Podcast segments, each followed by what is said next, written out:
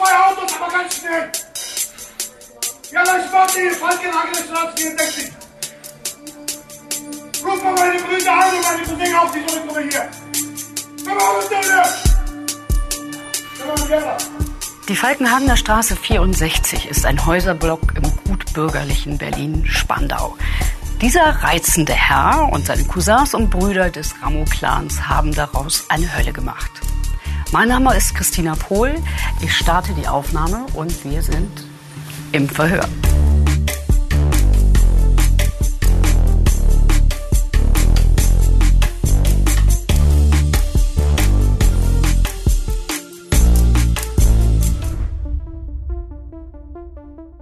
In dieser Episode beschäftigen wir uns mit einem Clanmitglied, das jahrelang seine Nachbarn terrorisiert hat und dabei vergleichsweise gut vor Gericht weggekommen ist. Das muss man am Ende dann doch mal sagen.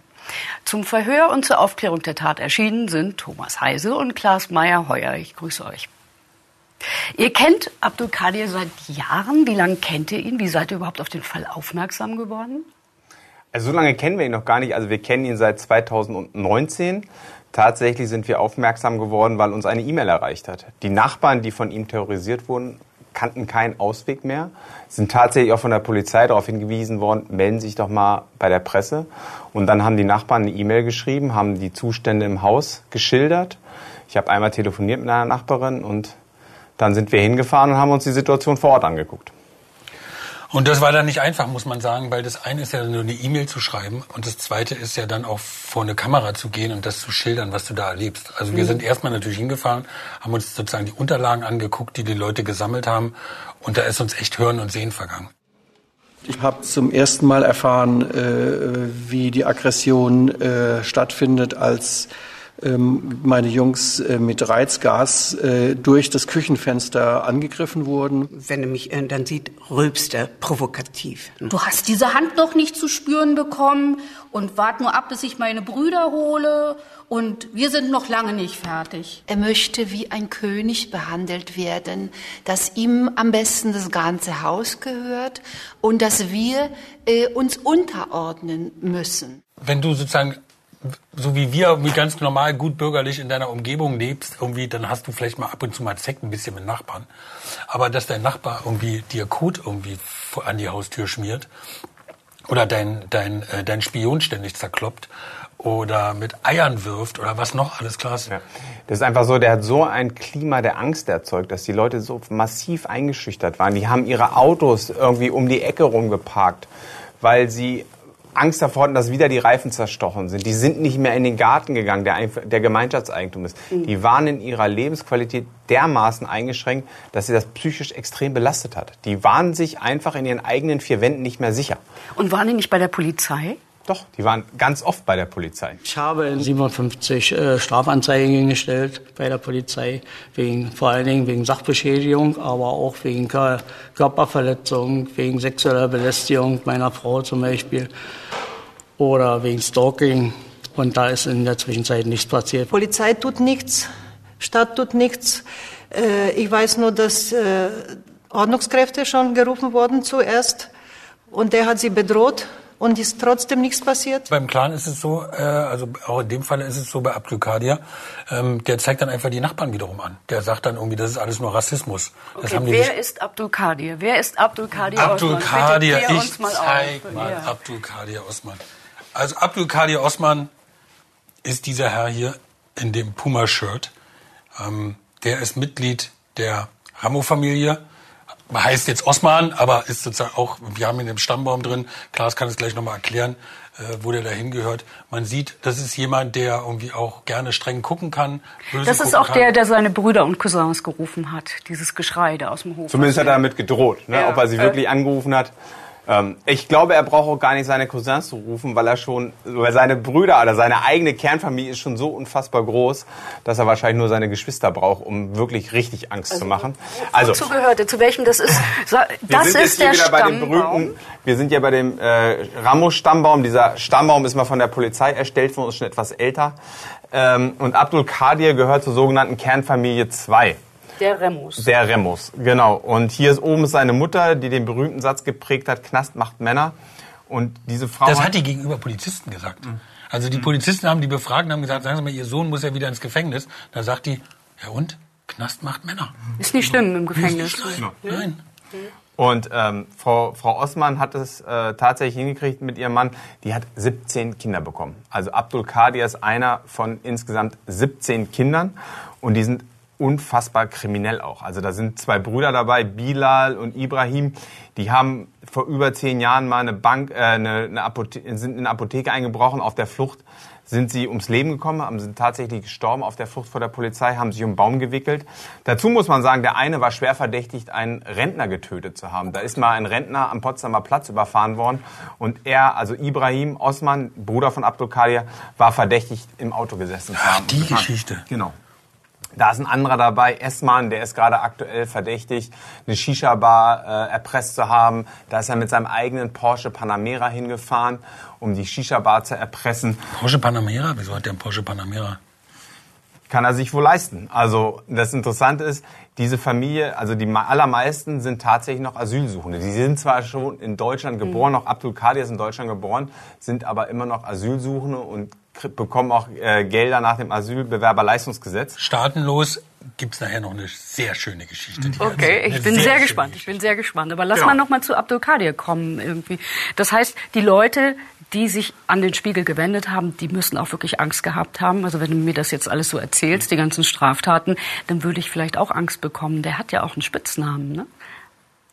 Der hat mehrere Spitznamen. Ja, Ein Spitzname ist Tyson Ali. ja, okay, da weiß man, ahnt man dunkel, was der kann, oder? da ahnt man dunkel, was der kann. Ja. ja. Das haben die Leute, glaube ich, die Nachbarn haben das nicht gewusst. Mhm. Als wir da hingekommen sind, um mit den Nachbarn darüber zu reden, ich meine, wir machen ja Fernsehen, wir machen ja Beiträge, Filme, ähm, haben wir dann mit den Nachbarn geredet.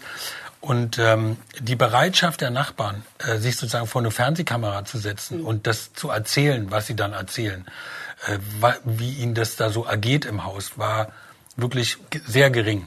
So, das heißt, wir sind da echt äh, Klinkenputzen gegangen mhm. und haben mit den Leuten geredet und haben gesagt, wissen Sie, die Schulzes machen mit, da müssen Sie als irgendwie Familie Kasubke bitte auch mitmachen. Und die nichts überlegen auch und die wollen eigentlich auch mitmachen. Und irgendwann, ich glaube, es hat bestimmt zwei, drei Wochen gedauert, haben wir die dann soweit gehabt, dass sie mit uns in so ein Nachbarschaftsheim gegangen sind und sich da hingesetzt haben äh, und Interviews gegeben haben und mal erzählt haben. Weil da ist es einfach die Gemeinschaft. Weißt du, wenn der Einzelne, wenn du hättest eine Familie, hätte sich einfach nicht getraut. Die hätten einfach, die hätten gesagt, der, die nehmen uns so Maß, das machen wir nicht. So. Und das war dann sozusagen an uns, die zu überzeugen und zu sagen, also wenn wir wir ja auch und Sie auch als Gesellschaft nicht dagegen vorgehen und uns da solidarisch auch mit Ihnen verhalten, dann wird es nichts. Und dann dann haben wir die da zum Interview gehabt. Und das Interview dauerte drei Stunden, vier Stunden. Und das war schon, da wird einem schon schlecht, auch wenn man die Materialien ansieht, die die da gesammelt haben. Die Leute tun einem auch so ja. wahnsinnig leid, weil es sind wirklich ganz normale Leute, ältere Herren, mhm. die ihr Leben lang gearbeitet haben, einfache Handwerker gewesen sind, die ihr Leben lang gespart haben, um sich dann so eine Immobilie zu kaufen. Auch aus anderen europäischen Ländern. Also das sind nicht nur Deutsche, einfach querbeet ist das. Genau. Und dann sitzen sie in einer Wohnung und ständig klopft einer gegen das Heizungsrohr, sie können nicht schlafen und so. Und das nimmt die psychisch so mit, dass man irgendwann denkt, das gibt's doch gar nicht. Und hat der Staat nicht die Möglichkeiten, diesen Menschen wieder zur Raison zu bringen? Kann es, kann es wirklich bei uns in unserem Land so sein, dass ein Mensch so viel andere terrorisiert und keiner kann was dagegen machen?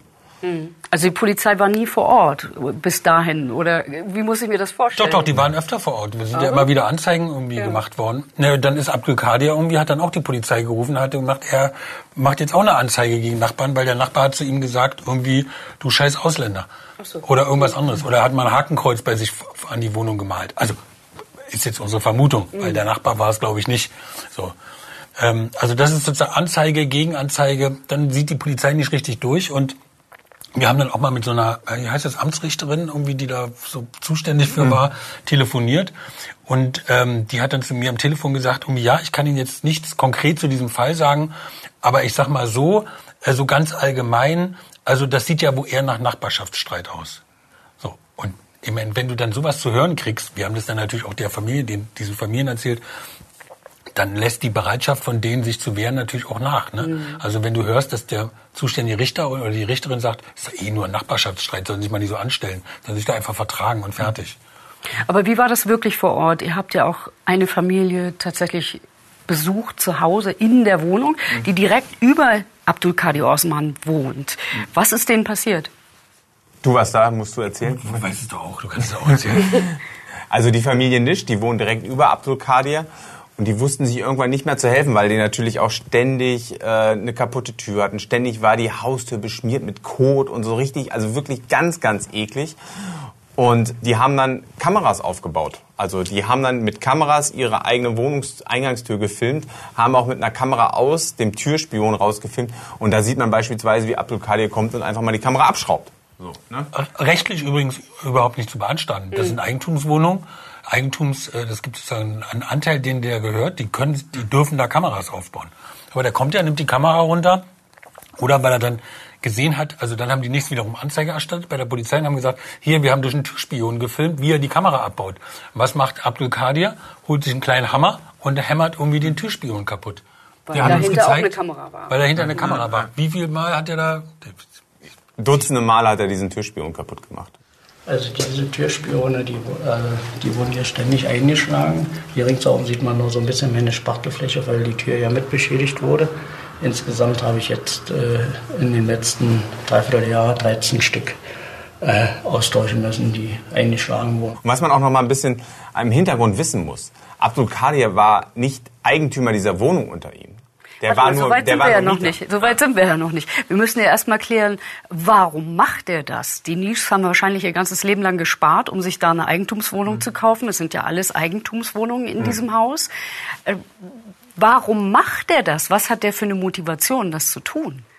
Also wir können natürlich nicht in seinen Kopf reingucken. Die Vermutung der Nischs war, dass er das macht, dass er seine Nachbarn terrorisiert, um möglicherweise die Nachbarn aus den Wohnungen rauszudrängen, um vielleicht die Wohnung selber zu kaufen. Also weil möglicherweise so viel kriminelles Geld gerade wieder im Clan da ist, dass man das Geld irgendwie anlegen will im, in Immobilien und das, das will man so günstig haben. Deswegen schießt man dann billig Eigentumswohnungen von Rentnern, die keine Lust mehr haben, terrorisiert zu werden. Wir haben gehört, dass er hier darauf aus ist, äh, hier für Unruhe zu sorgen, für, äh, für Angst zu sorgen, für Dreck zu sorgen, damit diese Wohnungen eben äh, sehr billig abgekauft, äh, abgekauft werden können oder verkauft werden können und von seiner Familie dann eben auch aufgekauft.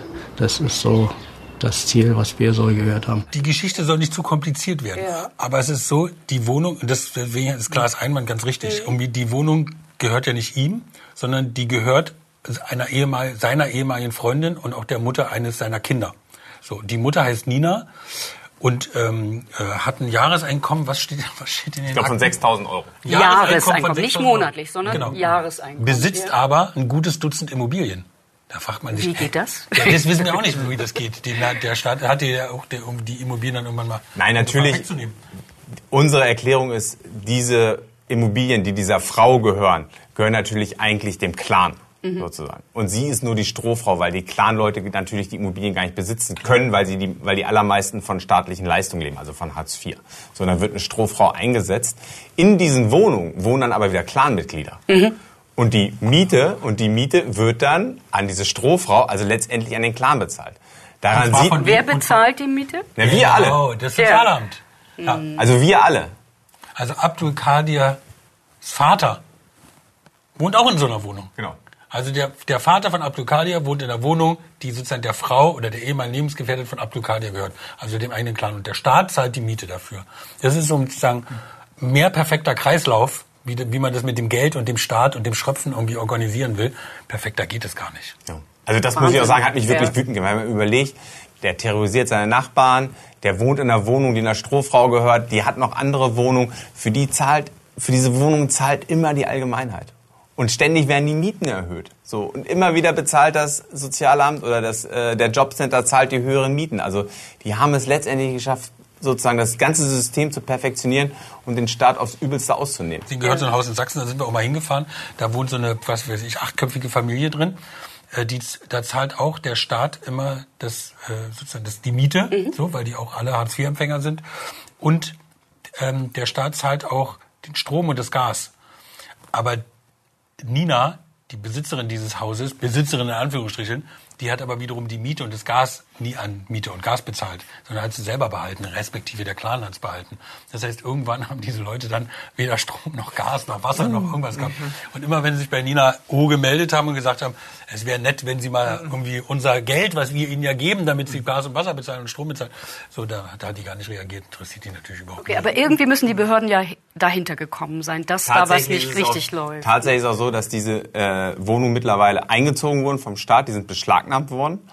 Aber die Mieten laufen teilweise weiter. Das ist nicht ganz so einfach. Nur weil du eine Wohnung beschlagnahmst, heißt das nicht, dass die Miete nicht weiterfließt, nicht, dass die Miete auch weiter an den Staat, äh, an den Clan geht. Das ist rechtlich sehr kompliziert und echt aufwendig. So. Aber es gab ein Verfahren gegen Nina O, oder? Wegen Geldwäsche. Wegen Genau. Geldwäsche. Genau, Und konnte man ihr da irgendwas nachweisen? Ist das beendet, das Verfahren? Das läuft noch aus. und nach. Das läuft noch. Ja, das ist- das das- startete wann genau? 2000? Du das Ja, ich glaube so bestimmt, ja. 2018. Ich glaube 2018. Jetzt haben wir 2001, also drei Jahre. Das ist sehr langwierig. Naja, und du darfst ja nicht vergessen, sie haben ihnen ja, sie haben ihr jetzt erstmal die Häuser weggenommen. Also Ja. die kann sie jetzt nicht verkaufen oder die Eigentumswohnung. Die sind, das ist jetzt nicht tollster Immobilienbesitz so, das ist schon auch alles ziemlich rott. Aber egal, gibt ja trotzdem Mieteinnahmen. Aber den, der Staat hat ihnen die weggenommen und jetzt ist sozusagen, weißt du, da gibt's Einspruchsfristen und dann werden Anwälte beauftragt und so. Wovon die von 6.000 Euro Anwälte bezahlt, wissen wir jetzt auch nicht so ganz genau. Ähm, vermutlich natürlich auch, die wird der Clan bezahlen, wenn er sie dann bezahlt. Vielleicht schreiben sie die auch irgendwann ab, keine Ahnung, wissen wir nicht. Aber zurück zur Falkenhagener Straße. Abdul Kadir Osman hat einfach weitergemacht. Also ihr wart da, ihr habt ja auch gedreht. Du hast ihn sogar einmal erwischt, ne? Genau. Wie war das? Äh, na, wir sind mit dem Kamerateam, äh, warst du nicht da auch dabei? Ja, klar, wir waren ja, klar, beide wir waren zusammen da. Ja, ja, wir sind mit dem Kamerateam, äh, ja, es gibt so manchmal so Geschichten, ich sag zu Klaas immer, lass uns das lieber gemeinsam machen. Weil irgendwie, ja, naja, ne, also die sind ja nicht ohne, man muss den sich ja mal angucken. Wir sind am Morgen, sind wir irgendwie da, oder ja, vom Montag, Nachmittag, am Nachmittag. Nachmittag. Am Nachmittag sind wir an dem Haus vorbeigefahren mit dem Kamerateam, um einfach mal die Lage zu checken. Das machen wir einfach so. Und dann haben wir gesehen, dass er am Badfenster offenbar gerade seine Morgentoilette macht, also gerade sich wäscht oder was auch immer macht. Das stand offen, oder? wie? Der stand offen, genau. So, und dann haben wir gesagt, okay, anhalten, anhalten, haben wir zum Team gesagt, wir müssen raus und sind dann sozusagen im Schutz der Mauer des Hauses, sind wir nach vorne gelaufen. Und im Film sieht es dann natürlich so rein zufällig aus. Und, Ach, Herr Osman, wie geht's? Was machen Sie so? Hallo, Herr Osman. Was ist los in Ihrem Haus hier? Die Leute beschweren sich über Sie. Wie kommt es? Können Sie reden? Sie sind doch sonst relativ lautstark, wenn es darum geht, die Mitmieter zu be und die Miteigentümer zu beschimpfen. Aber es war natürlich nicht zufällig, sondern wir haben ihn natürlich gesehen. Ja. Naja, und dann haben wir ihn befragt. Aber er hat nur, Er hat nur böse geguckt. er hat nur böse geguckt. Das kann er ziemlich gut, oder? Das kann er ziemlich gut, ja. Genau. Hat euch das beeindruckt? In dem Moment komischerweise gar nicht. Ich weiß auch nicht warum, aber da war natürlich eine Distanz. Also er, mir war klar, der wird jetzt nicht da drei Meter runterspringen oder zwei Meter und uns da in die Gurgel gehen wollen. Das äh, habe ich ihm jetzt nicht zugetraut. Also dadurch die, Dis die Distanz hat eine gewisse Sicherheit uns gegeben. Und er wirkte auch, man hat nicht das Gefühl gehabt, dass er so hochfährt, dass er irgendwie durchdreht oder so. Also in dem Moment muss ich ehrlich sagen, äh, war jetzt der Adrenalinspiegel jetzt nicht so riesig bei uns. Nee, der war auch natürlich überrumpelt. Also der hatte natürlich nicht damit gerechnet. Aber trotzdem musst du ja auch erstmal da stehen bleiben, dich so rauslehnen, einfach mal ein bisschen aus dem Fenster gucken. Ne? Also das muss man ja auch erstmal so bringen. Ja, das ist so ein Maß an Neugierde, der der dann natürlich auch hat. Ich glaube nicht, dass der vorher mitbekommen hat, dass wir da filmen. Also wir haben das ja irgendwie relativ konspirativ gemacht, weil wir auch nicht wollten, dass er sozusagen, bevor wir bestimmte Sachen gefilmt haben, dass wir vorher auffliegen. Ja. Weil dann ist der, steht der ständig vor der Tür, dann kommst du in das Haus nicht mehr rein, dann kannst du die nicht, also die Nachbarn nicht interviewen. Das ist ja, das Habt ihr euch dann da immer reingeschlichen Ja, ja, zu den News? genau, also genau. so dumm die dumm angerufen, haben gesagt, irgendwie, okay, können Sie drücken? Dann haben sie die Tür gedrückt, dann sind wir irgendwie hochgesprintet. Haben auch im Flur, haben wir irgendwie relativ leise gedreht, weil wir nicht genau wussten, ob er schläft. Der schläft gerne und lange. Deswegen, deswegen haben wir dann meistens irgendwie vormittags mit den Nichts gedreht, wenn wir gedreht haben. Ja. Verstehe. Und äh, wie ging das dann weiter? Also er hat mitgekriegt, da ist jetzt ein Kamerateam, das mich beobachtet. Wie hat er sich da weiter verhalten? Hat er euch auch bedroht? Nee, in dem Moment nicht. Alles gut. Weiter ging es damit, dass dann irgendwann die Razzia kam, die erste. Ne? Also wir haben dann mitbekommen, dass die Polizei dann doch mal aktiv werden will. War das nach Ausstrahlung des ersten Berichts oder vor Ausstrahlung? Vor Ausstrahlung des ersten, Okay. vor, vor Ausstrahlung des ersten Berichts haben wir mitbekommen, durch eine Quelle, wir hatten mal wieder Glück, ähm, dass es da eine Hausdurchsuchung geben wird. Und ähm, du hast es mitgekriegt, ne? Ich weiß es nicht mehr.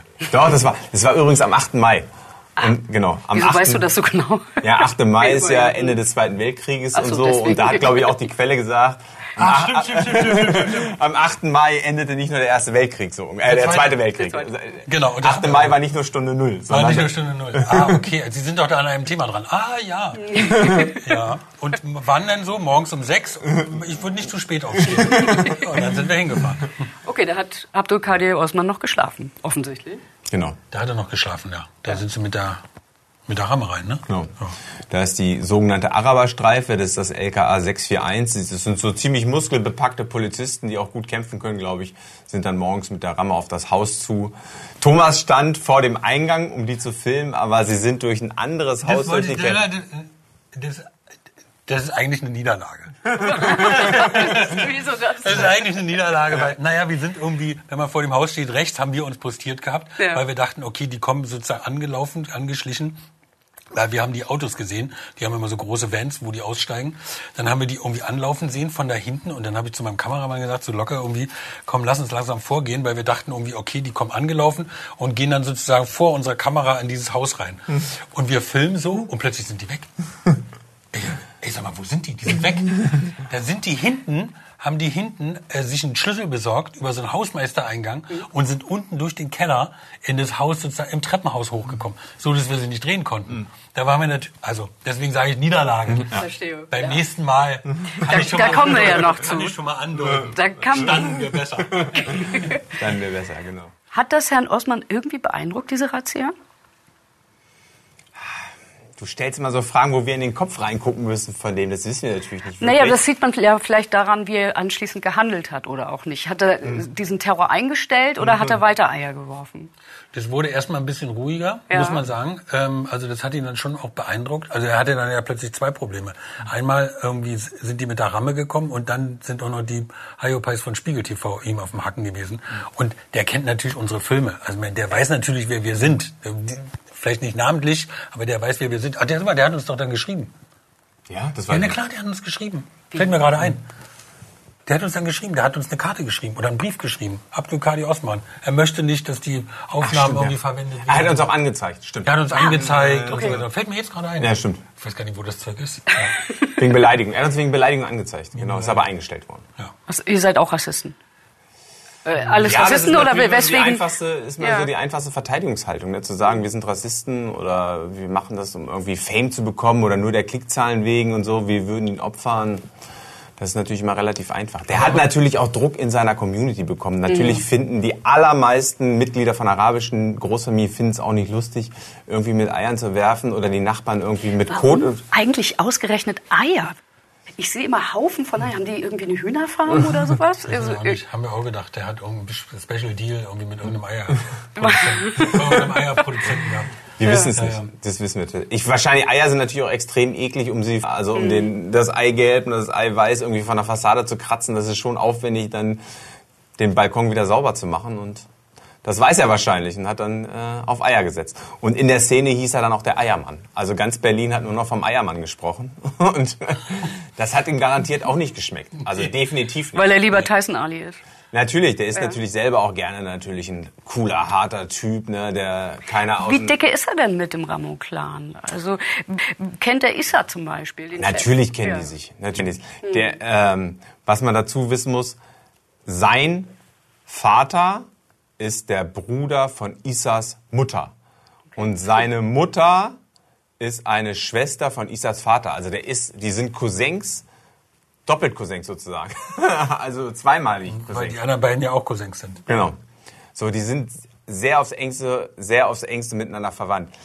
Nach unseren Informationen, wir sprechen ja auch mit Leuten aus dem Ramo-Clan, ist es aber schon auch eine Person non grata. Der ist, der soll auch schon auch im Clan nicht gut gelitten sein. Also man, man meidet ihn. Der ist wirklich ein Typ, der, der nicht gern gesehen ist. So sagt man. Ne?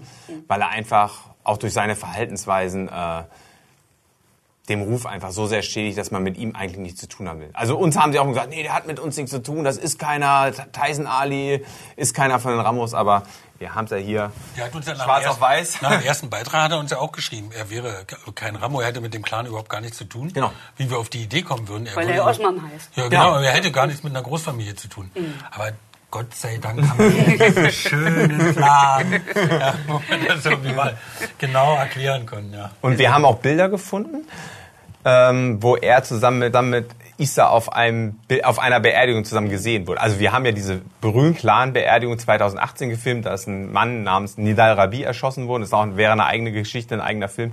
Äh, und da stehen die beiden auch kurz zusammen. Mhm. Die treffen sich kurz, die begrüßen sich, die stehen ja nicht ewig.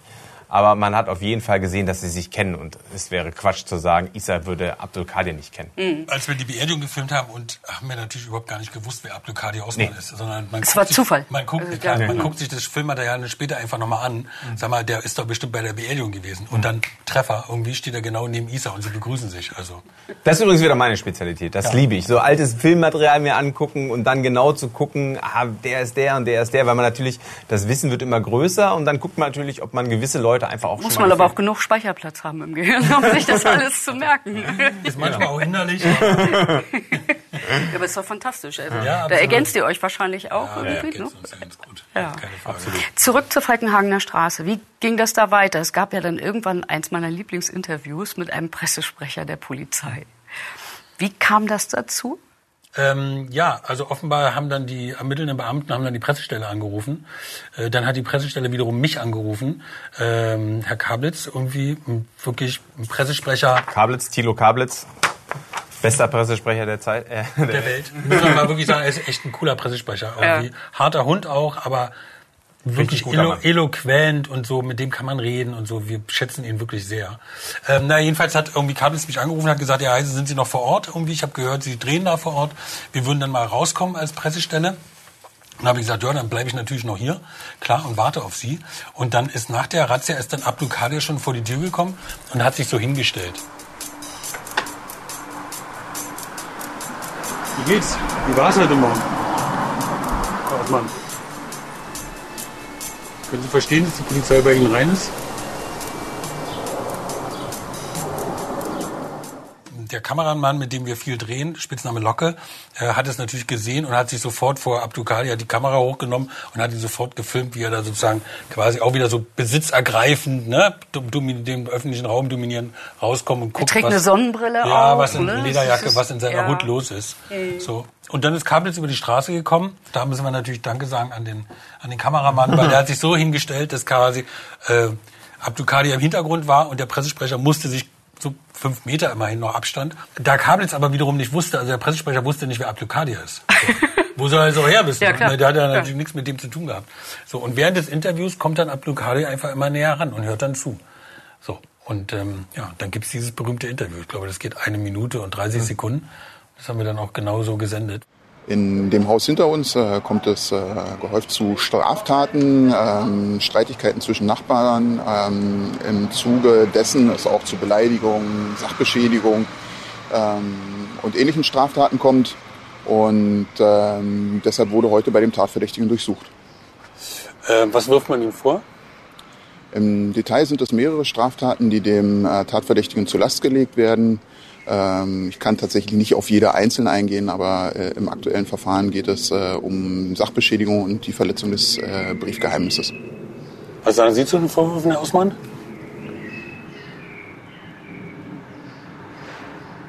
Was ist das für ein Auftritt?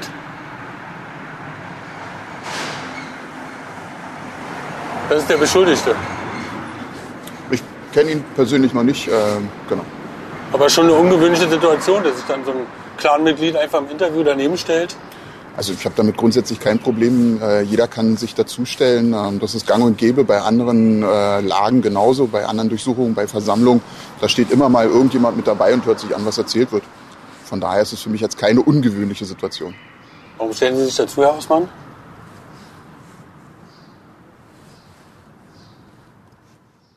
Weil das hat man als Journalist auch eher selten. Absolut dass so ein, ne, dass so ein Eierdieb da kommt und sich einfach daneben stellt. Und das Interview ist natürlich auch viral gegangen. Also es gibt es ja. jetzt auch mittlerweile portioniert im Internet und so. Aber bei Instagram überall wird mehr oder weniger diese Szene genommen und äh, ja, aber der Pressesprecher hat cool reagiert, Absolut, als er gemerkt total, hat, ja, ja. du hast ihn ja Ganz quasi souverän. darauf hingewiesen total und hast gesagt, souverän. Achtung, das ist derjenige, der verdächtigt wird. Ne? Da war der aber ganz cool, oder?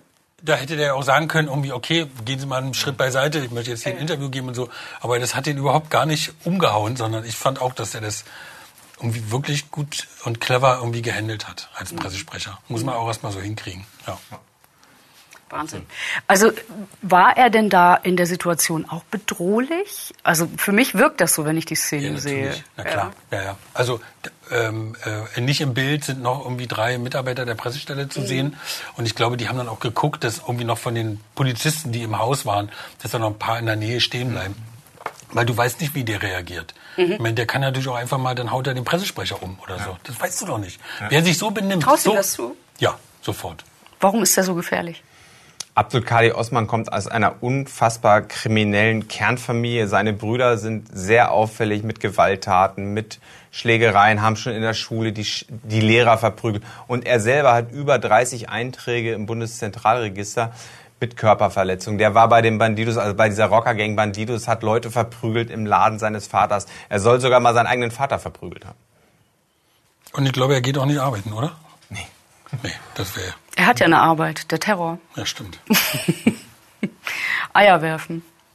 Man sieht ja auf den Bildern, dass da irgendwie, wir haben uns ja da auch versteckt und äh, haben das gefilmt, irgendwie nachts, äh, wenn er da irgendwie dann die Eier auf die Autos geworfen hat. Ach, das ist keine Überwachungskamera. Ich dachte, das wäre eine Überwachungskamera gewesen. Sowohl als auch, sowohl als auch. Ja. Die Wege des Herrn, wie Christina, sind wie ja. immer unergründlich, was das, äh, die Herkunft von Filmaufnahmen bei uns betrifft ähm, der wirft die Eier auf die Autos, damit die da nicht mehr parken.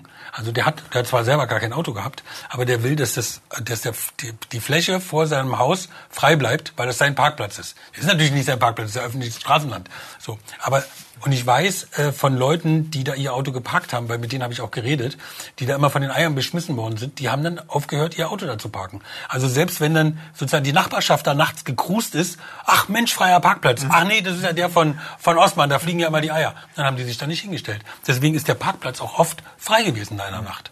Wahnsinn. Und das ist in Berlin schon nicht so üblich, ein Absolut. freier Parkplatz. Ja, ja. Und man hat auch andere Geschichten schon mal gehört, dass der einfach in dem Laden seines Vaters, sein Vater hatte mal so einen Trödelladen, einfach irgendeinen Kunden mal verprügelt hat, der irgendwie äh, sich nicht so verhalten hat. Der soll seinen eigenen Vater schon verprügelt haben. Seine Brüder sind ständig durch Gewalttaten aufgefallen, sollen ihre Lehrer früher terrorisiert haben. Die haben also einen richtig, richtig schlimmen Ruf, diese Osmans in Neukölln. Und als sie irgendwann mal aus Neukölln weggezogen sind, aus der Uthmannstraße, da sind im Bezirksamt sind die Sektkorken geflogen, weil sie einfach, sie sind zwar nicht aus der Welt, aber sie sind aus unserem Bezirk raus. Also ja. wir haben mit denen jetzt nichts mehr zu tun. Die sollen dann, die sind dann in die Kantstraße gezogen in Berlin, also nach Charlottenburg. Und da habe ich mal die Geschichte gehört, die haben dann in der Kantstraße gewohnt und oben über denen ist eine Wohnung frei geworden. Da sind die einfach eingezogen. So. Weil die offen stand oder frei war oder? Ja, war so. Nee, die, ich glaube, die sind, die war besser, die Wohnung, die war größer. Dann sind die so. einfach eingezogen. So. Und dann haben sie gesagt, so, jetzt sind wir hier. Oh, reizende Leute. Ja, reizende Leute. Reizende Leute.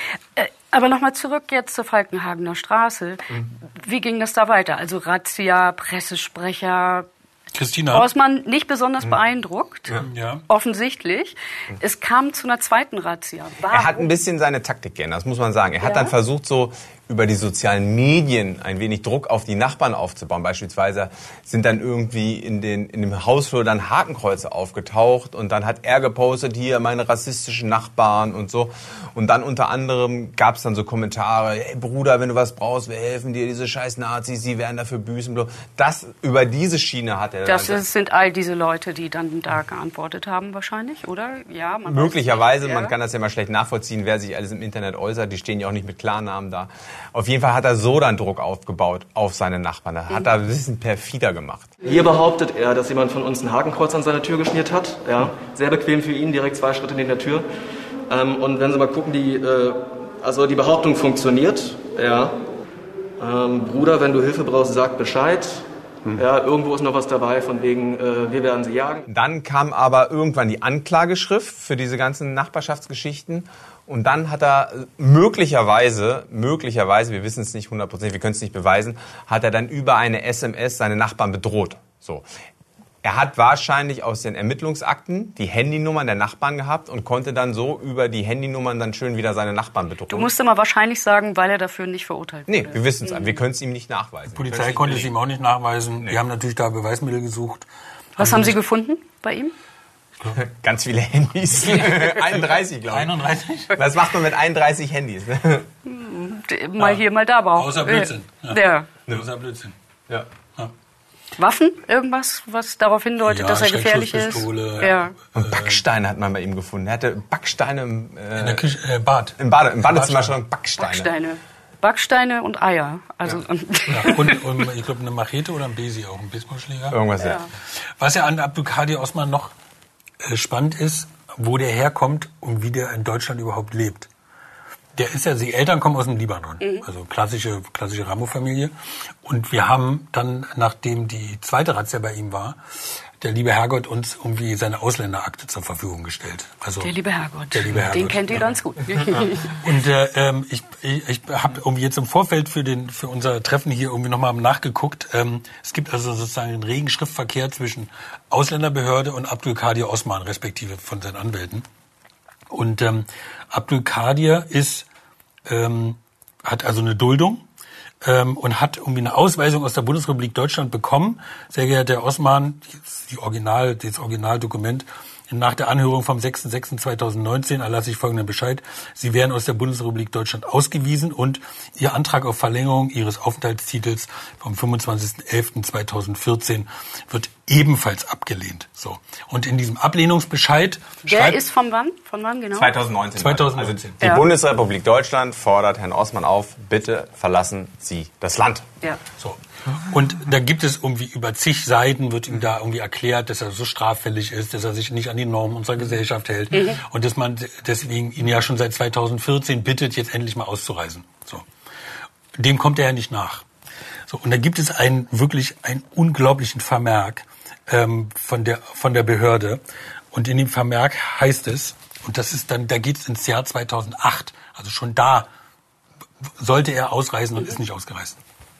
Zitat. Spätestens seit ihrer Vorsprache am 21.07.2008 wurden sie regelmäßig bei jeder Vorsprache dazu aufgefordert, ihrer Mitwirkungspflicht nachzukommen. Diesem, und zwar die Mitwirkungspflicht, einen Pass sich zu besorgen oder nachzuweisen, welche Identität er hat, weil er kein Staatenloser ist. Dieser Mitwirkung kamen sie bisher nicht nach. Vielmehr scheinen sie sich hier über die Passbemühungen lustig zu machen und geben auf Anfragen der Sachbearbeitung in der Ausländerbehörde am 18.01.2011 an, Zitat, Zitat von also Abdulkadir Osman, ich habe den Weihnachtsmann gefragt, der hatte nichts für mich. Also das teilt er denen mit, wenn die sagen, haben Sie mal einen Pass? Ich habe den Weihnachtsmann gefragt, der hatte nichts für mich. Ja, und wie reagieren die dann? Siehst du doch, mit Hilflosigkeit. Dann schreiben sie ihm neues Papier und schreiben, so, jetzt reisen Sie mal aus. Da sind unsere Behörden komplett hilflos. Also, weil einfach die Herkunftsländer, der Libanon oder mhm. manchmal die Türkei, die einfach sagen, der gehört nicht zu uns. Das ist keiner von uns. Den kennen wir nicht. Die, die wollen ihn ja auch nicht wiederhaben. Die wollen ihn nicht wiederhaben, so. Und dann macht, das, äh, macht die Ausländerbehörde so. Dann geht's nicht weiter. Staatenlos. Wenn, der, wenn er nicht dazu beiträgt, einen Pass zu besorgen und die Herkunftsländer nicht beitragen, ihm einen Pass zu geben, dann ist der deutsche Staat mit seinem, mit seinem Latein am Ende. Okay, jetzt gab es die Razzia und äh, es lag eine Bedrohungslage vor und die haben ihn erstmal mitgenommen. Das heißt, er wurde verhaftet. Die zweite Razzia. Jetzt ja. kommen wir genau. zur zweiten Razzia. Genau. genau. Verhaftet wurde er nicht. Verhaftet ist irgendwie so ein Der wird doch schon abgeführt, habe ich vor den Bildern gesehen. Der, so, der, ja. der wurde dann wieder freigelassen. Mhm. Wir haben dann von der Polizei gehört, ähm, dass sie keine, sie, sie brauchten frische ED-Bilder, also mhm. frische erkennungsdienstliche von der erkennungsdienstlichen Behandlung, also mhm. Fotos von hier, von ja, Seite, ja. Fingerabdrücke und so weiter und so fort. Und deswegen haben sie ihn bei der Gelegenheit mitgenommen, um neue Bilder zu machen. Okay. Dann ist die ganze alles vor Gericht ge gelandet. Ich kann mich noch gut erinnern an Herrn Niesch, der auch vor Ort war, mhm. der auf mich wahnsinnig desillusioniert gewirkt hat. Also es war wirklich so, äh, dass ich dachte, oh Gott, also der Vergleich zwischen den Aufnahmen in der Wohnung und äh, später dann vor Gericht, das, das fand ich frappierend. Ist euch das ich, auch ich so war, gegangen? Ich war in beiden Prozessen. Ist das Recht haben und Recht bekommen. Ne? Das ist Ja. das alte Dilemma. Wir gehen nach wie vor nicht aus dem Haus und nicht zum Haus, ohne dass wir uns hundertmal umsehen, passen jeden Tag auf, weil ob jemand uns folgt, sowohl äh, zu Fuß als auch mit dem Auto zum Beispiel. Also das ist kein Leben da mit ihm. Ich war am ersten Tag da, als der Prozess losging und da waren die Nachbarn wirklich, nicht, ich will nicht sagen euphorisch, aber die waren schon so, dass sie gedacht haben, jetzt, jetzt, jetzt ist es soweit. Jetzt kriegt er seine Strafe für Mhm. das, was er uns angetan hat und dann hört das endlich auf. Jetzt sorgt der Rechtsstaat Jetzt für sorgt Recht. der Staat dafür, dass es dass wir wieder ganz normal leben können. Mit dieser Hoffnung sind die ins Gericht gekommen, dass sie jetzt Recht bekommen und dass diese ganze Tortur aufhört. Sie haben auch schon am ersten Tag ihre Angst geäußert, wenn er nicht verurteilt wird, dass es dann wieder losgeht, dass der Terror von Anfang an losgeht. Mhm. Und vor allen Dingen, dass der Terror staatlich beglaubigt ist, mehr oder weniger. Dass der Staat sagt, das, was er da macht, ist mehr oder weniger nicht so schlimm, ihr müsst das aushalten. Mit diesem Gefühl sind sie am ersten Tag zum Gericht gekommen. Ist das diese Verhandlung, wo er in dem Kamelhaarmantel auftaucht? Also hier sieht man ganz gut die Gegensätze irgendwie hier mit der Lederjacke und da der Kamelhaarmantel und einer, Genau, ich glaube, blütensauberen Maske hattet ihr getextet, wenn ich mich recht erinnere. Genau, das ist vom ersten Prozesstag. Ja. Wie hat er sich da präsentiert? ganz relaxed, also was heißt relaxed, aber der ist äh, da in den Gerichtssaal gekommen, ist nicht ausfällig geworden gegenüber den Journalisten, die natürlich, da waren nicht nur wir, also seine, sein, unser erster Bericht hat eine, für, eine extreme, äh, für eine extreme Bekanntheit dieses Mannes gesorgt. Also es waren dann auch viele Medien da, um sich den Prozess anzugucken. Das Einzige, was er gemacht hat, er hat sich extrem aufgepumpt. Also er hat so seinen Brustkorb rausgestreckt und ist dann so in den Gerichtssaal gegangen. Aber er hat keinen Kommentar fallen lassen. Er hat jetzt nichts zu uns gesagt und ist dann einfach in den Gerichtssaal reingegangen. Ja. Aber es ist schon eine Verwandlung von dem zu dem, Absolut, oder? absolut. Ich glaube, dass er sich bewusst äh, seriös geben wollte. Ja. Ja. Wie ist es ausgegangen? Letztendlich ging es darum, ob das, was er da gemacht hat, unter, den, unter diesem Begriff Stalking fällt. Ist das, was Mhm. er da macht, nachstellen, heißt das im Juristischen. Ähm, und der Richter hat gesagt, es sei kein Nachstellen. Das, was Sondern? er da macht, ist mehr oder weniger nur ein Nachbarschaftsstreit gewesen. Also das, was er da macht, ist Sachbeschädigung. Wenn er Eier wirft, was ihm nachgewiesen wurde, dann ist das eine Sachbeschädigung. So. Und mehr ist es, mehr sei es nicht aus Sicht des Richters. Und er ist zu einer sehr geringen Geldstrafe verurteilt Wie viel? worden. 2000 Euro Geldstrafe und ansonsten Freispruch, glaube ich. Der Vorsitzende hat in der Urteilsbegründung auch ausgeführt, dass es sich eben nicht um einen Fall der Clankriminalität gehandelt habe, sondern um einen Nachbarschaftsstreit, der mit härteren Bandagen ausgefochten wurde. Einzelne Straftaten waren dem Angeklagten hier nachzuweisen, aber im Großen und Ganzen war es dann doch eben nur ein Nachbarschaftsstreit und eben kein Fall der Clankriminalität. Das ist natürlich für die Nachbarn, für die Nisch, für die Jagoczynskis war es ganz schlimm. Die, die haben den Glauben wieder verloren gehabt an unseren Rechtsstaat. Die haben gedacht, das gibt's doch gar nicht. Dass der mehr oder weniger da so milde rauskommt. Das konnten sie nicht glauben.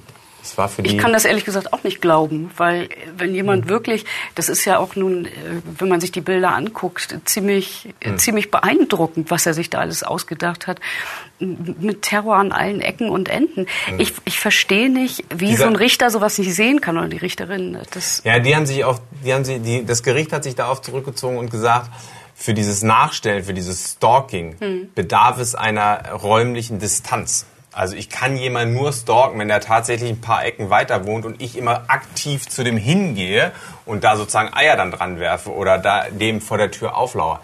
Wenn es aber im direkten Nachbarschaftsumfeld passiert, dann ist ja da sowieso von vornherein eine Nähe gegeben und dann zieht dieser Stalking-Paragraph nicht mehr. Das war so die Argumentation der Richter. das heißt, Abdul Kadir, der viele, wie viele Einträge im Bundeszentralregister hat? Über 30, ich glaube. Über 38. 30, also 38. wirklich äh, krimineller Straftäter, schwer krimineller Straftäter, kann man sagen. Und ist Eierwerfer? mit äh, Eierwerfer, das ist aber, glaube ich, die harmlosere Form, äh, ist quasi mit einem blauen Auge davongekommen. Also mit einem Pippi-Betrag, den die Remos wahrscheinlich aus der Portokasse bestreiten, oder? So muss man das leider sehen. Das der ist Rechtsstaat bitter. hat da nicht wirklich für Frieden gesorgt. Also es ist, Wisst ihr, wie es weitergegangen ist? Wisst ihr, ob er weitergemacht hat? Ich glaube, ein mhm. Denkzettel war es gewesen. Also im Augenblick ist es ruhig. Mhm. Ähm, so, aber natürlich sitzt den Leuten ja immer noch der Schreck da in den Nacken und die, ist, die Angst ist immer noch groß. Also ich weiß von ihnen nichts, dass sie sich hauptsächlich nur noch auf dem Wochenendgrundstück aufhalten, weil sie einfach nicht mehr in ihre Wohnung wollen. Mhm. Dramatisch. Ja. Ja. Was auch noch interessant ist, der Richter hat übrigens gesagt, Herr Abdul Kadir hat ja schon eine Strafe bekommen, nämlich die mediale Öffentlichkeit. Dadurch, dass Spiegel TV über ihn offen berichtet hat, offen seinen Namen genannt hat, hat er schon eine Strafe bekommen. Und das wurde ihm strafmildernd angerechnet. Das ist das, nicht dein Ernst. Eure Berichterstattung wurde ihm strafmildernd, also die Nachbarn haben sich quasi ins Knie geschossen dadurch, dass sie an euch herangetreten sind und das öffentlich gemacht haben. Wir hätten es wahrscheinlich Öffentlichkeit, öffentlich machen dürfen, aber wir hätten ihn nicht zeigen dürfen. Dass er selber ja sozusagen aktiv auch auf uns zugegangen ist, äh, hat der Richter da irgendwie überhaupt gar nicht berücksichtigt. Aber da gab es dann Strafnachlass, ja. Also dieser Fall Abdul Kadi Osman ist mit Abstand der erfolgreichste Film, den wir so bei YouTube über arabische Großfamilien ins Netz gestellt haben. Und ich denke mal, viele Leute spüren oder erfahren erstmal so im Kopf, hey, das könnte mir ja auch passieren. Der hat fast sechs Millionen Klicks. Also das ist der Film, der am erfolgreichsten läuft. Und wir fragen uns natürlich immer, warum ist das so? Warum gucken das die Leute so? Aber ich glaube, vielen Menschen wird bewusst, dass diese abstrakte Clankriminalität, die viele Menschen überhaupt nicht mitkriegen in ihrem Alltag, da wirklich mal so erfahrbar ist. Mhm. So was, weil viele sich natürlich denken, was ist denn, wenn dieser Mensch bei mir einzieht? Ja, gut, Wie läuft denn mein Leben dann weiter ab? Was habe ich denn dann damit zu tun? Das ist dann plötzlich nicht mehr in Neukölln, das ist dann plötzlich in Spandau. Mhm. Und wenn es in Spandau ist, vielleicht auch demnächst irgendwann in Düsseldorf. Ne? Wollen wir nicht hoffen. Bitte beobachtet weiter die Lage. Ich bin sehr interessiert daran, Neuigkeiten zu hören. Ich danke euch sehr. Ich stoppe hiermit die Aufnahme.